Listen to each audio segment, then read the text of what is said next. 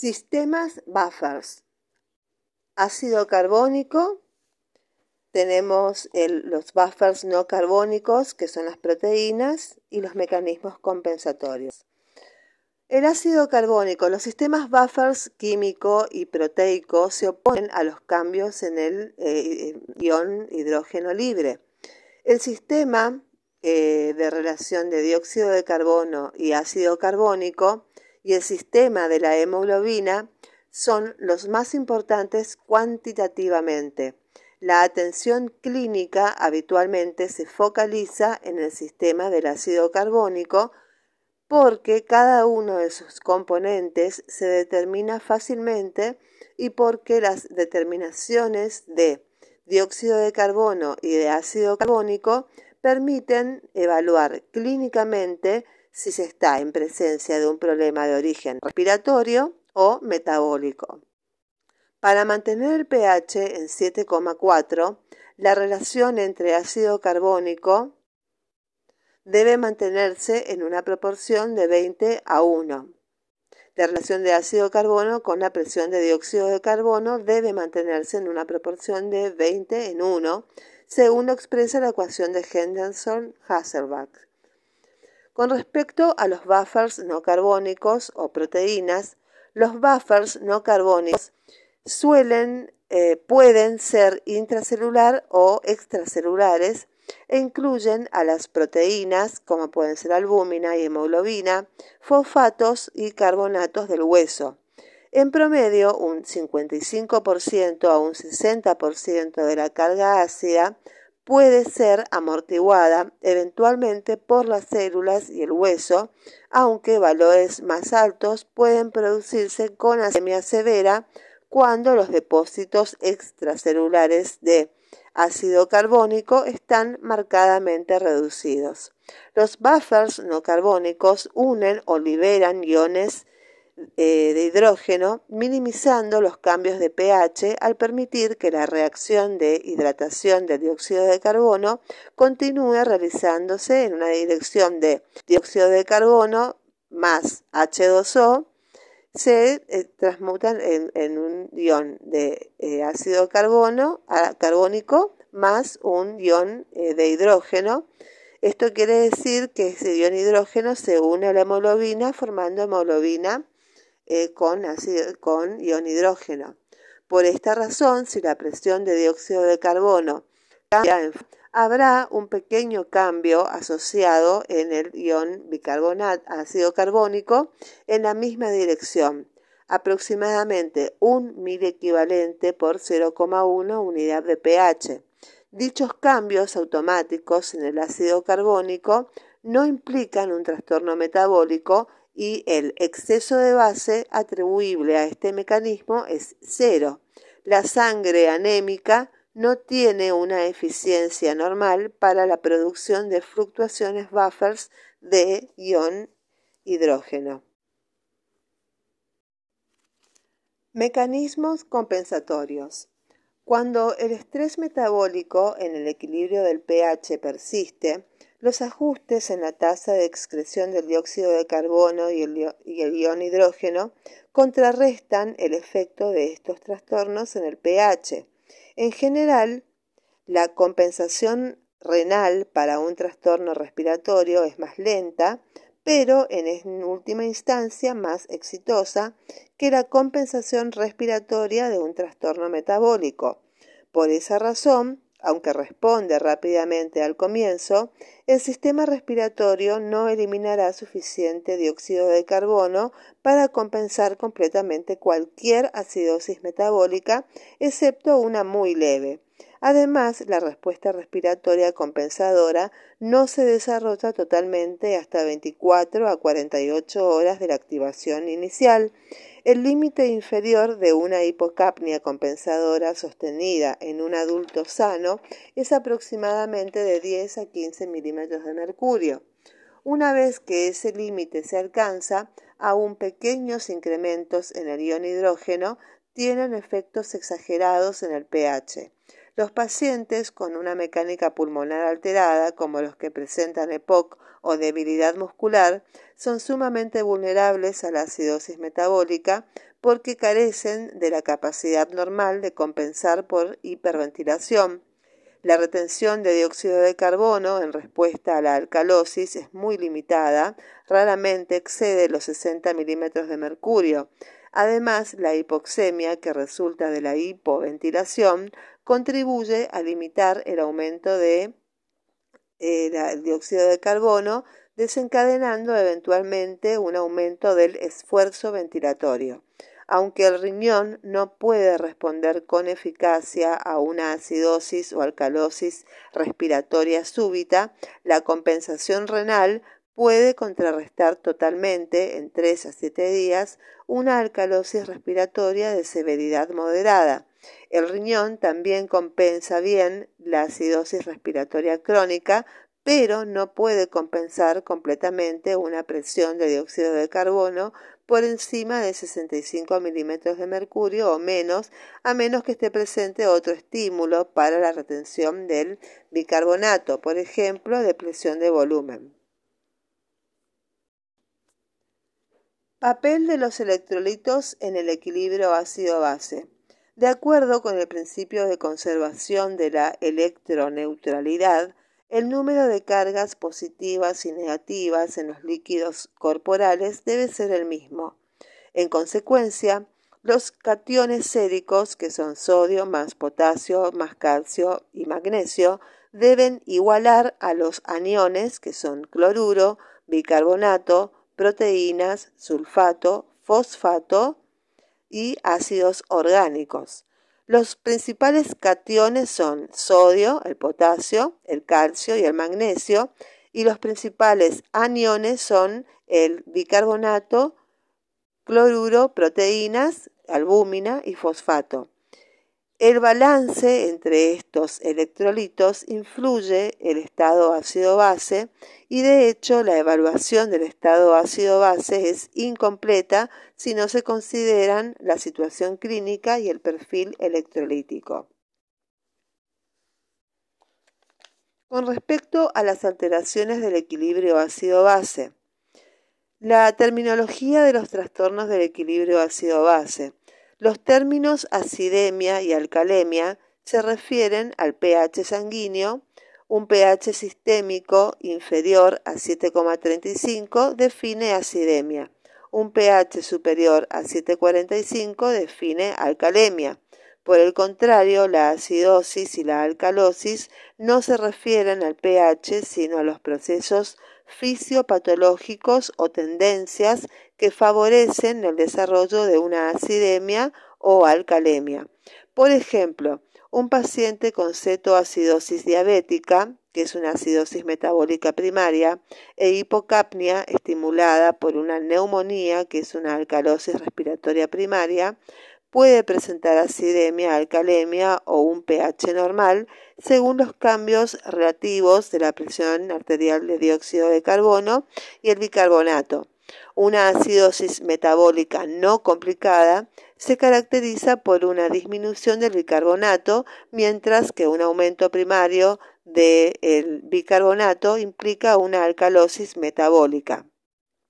A la inversa, una acidosis respiratoria se define por un aumento primario de la presión de dióxido de carbono, mientras que la alcalosis respiratoria se produce cuando la característica central es una disminución de la presión de dióxido de carbono.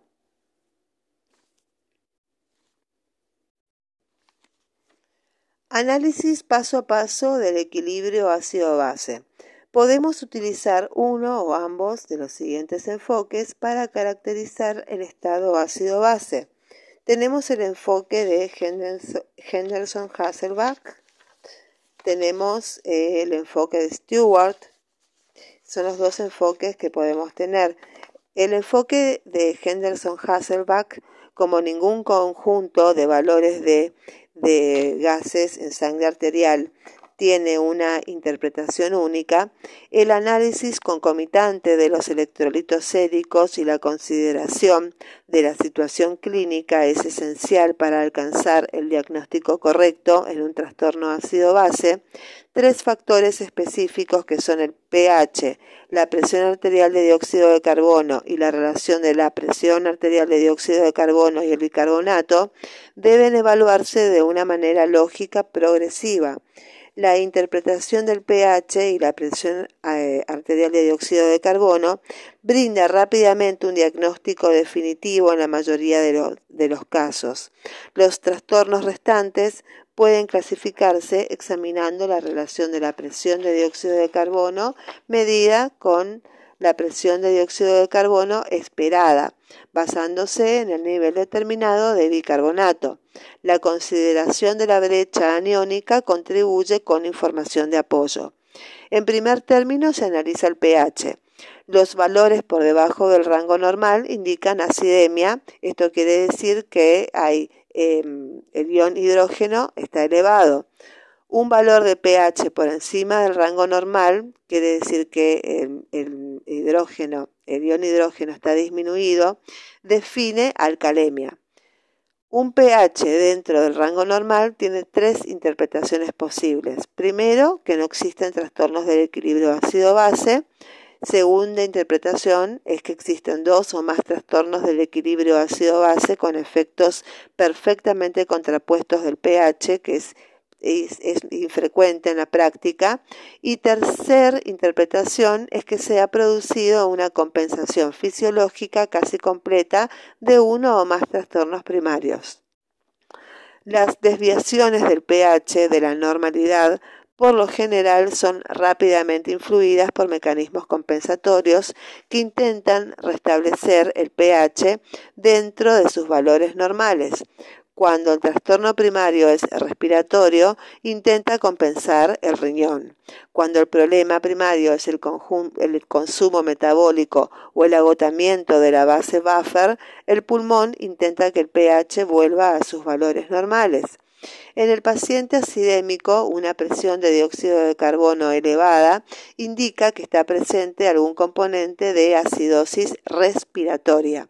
Y en dichos pacientes, la concentración de bicarbonato puede usarse para decidir si se está produciendo una compensación metabólica apropiada o si está presente un trastorno metabólico simultáneo.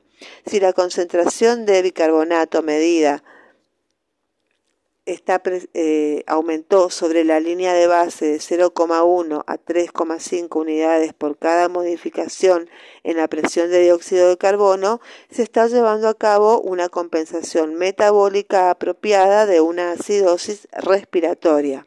Aumentos menores de bicarbonato indican una acidosis metabólica complicada o sugieren que ha pasado un tiempo insuficiente para que el riñón compense una presión de dióxido de carbono rápidamente cambiante. Aumentos mayores en el bicarbonato indican una alcalosis metabólica superpuesta. A la inversa, una presión de dióxido de carbono disminuida en un paciente acidémico indica una acidosis metabólica.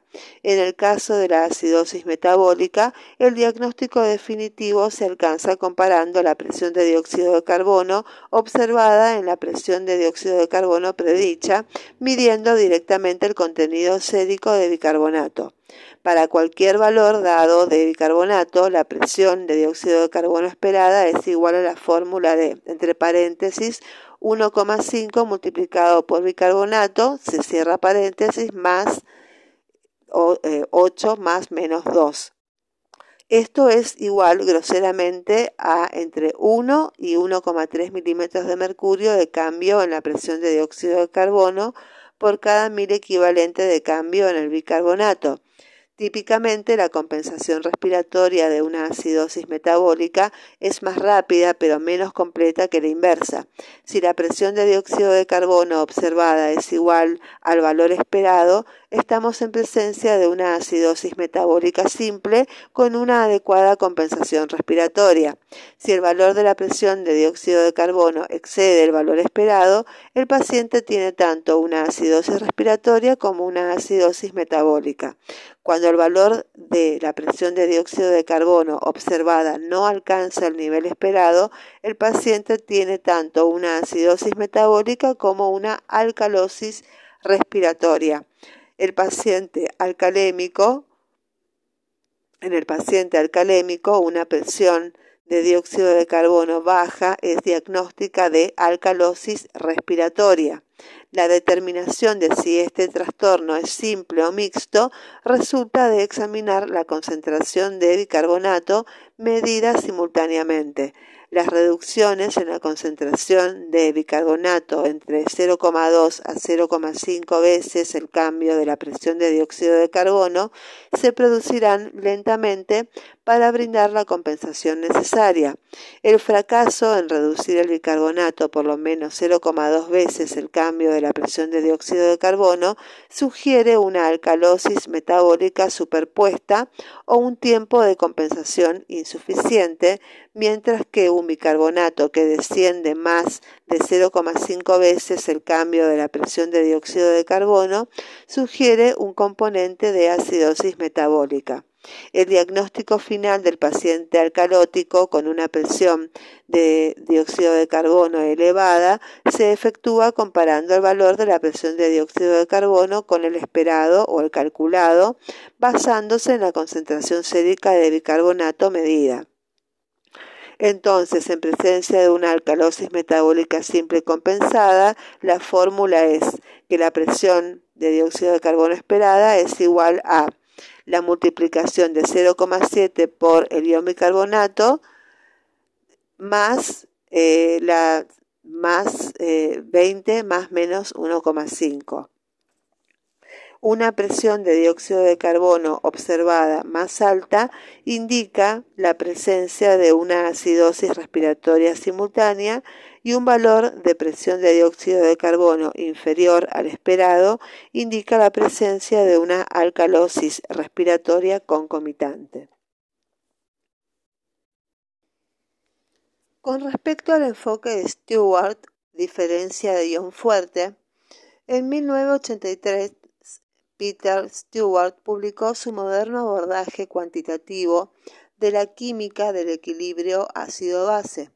De acuerdo con su interpretación, los conceptos tradicionales de los mecanismos que producen los cambios en el equilibrio ácido-base son cuestionables y los principales principios físico-químicos que deben cumplirse en los líquidos corporales son la regla de electroneutralidad y el principio de conservación de la masa. Tres componentes de los líquidos biológicos están regidos por estos principios. El primero es el agua disociada débilmente en el ion hidrógeno y el ion hidroxilo. Dos, que los iones fuertes, que electrolitos completamente disociados como el sodio, potasio y el cloruro, y el cloro eh, y ciertas moléculas o compuestos como el lactato, los iones fuertes no pueden ser creados o destruidos para satisfacer la electroneutralidad pero los iones hidróxido de, hidrógeno pueden generarse o consumirse mediante cambios en la disociación del agua para establecer el balance requerido. Y tercero, tercer principio es que los ácidos débiles compuestos incompletamente disociados. De acuerdo con estos tres principios, que rigen los líquidos biológicos, Stewart distinguió en forma estricta entre las variables dependientes o independientes. Las tres variables dependientes, que son bicarbonato, pH y concentraciones de hidrógeno, pueden modificarse solamente si las tres variables independientes permiten esta modificación. Las variables independientes son la presión de dióxido de carbono, la cantidad total de todos los ácidos débiles y la diferencia del ion fuerte, que eh, las siglas son SID del inglés Strong Ion Difference. Bien, la cantidad total de todos los ácidos débiles puede calcularse a partir de la concentración de albúmina y la concentración de fosfato mediante una fórmula.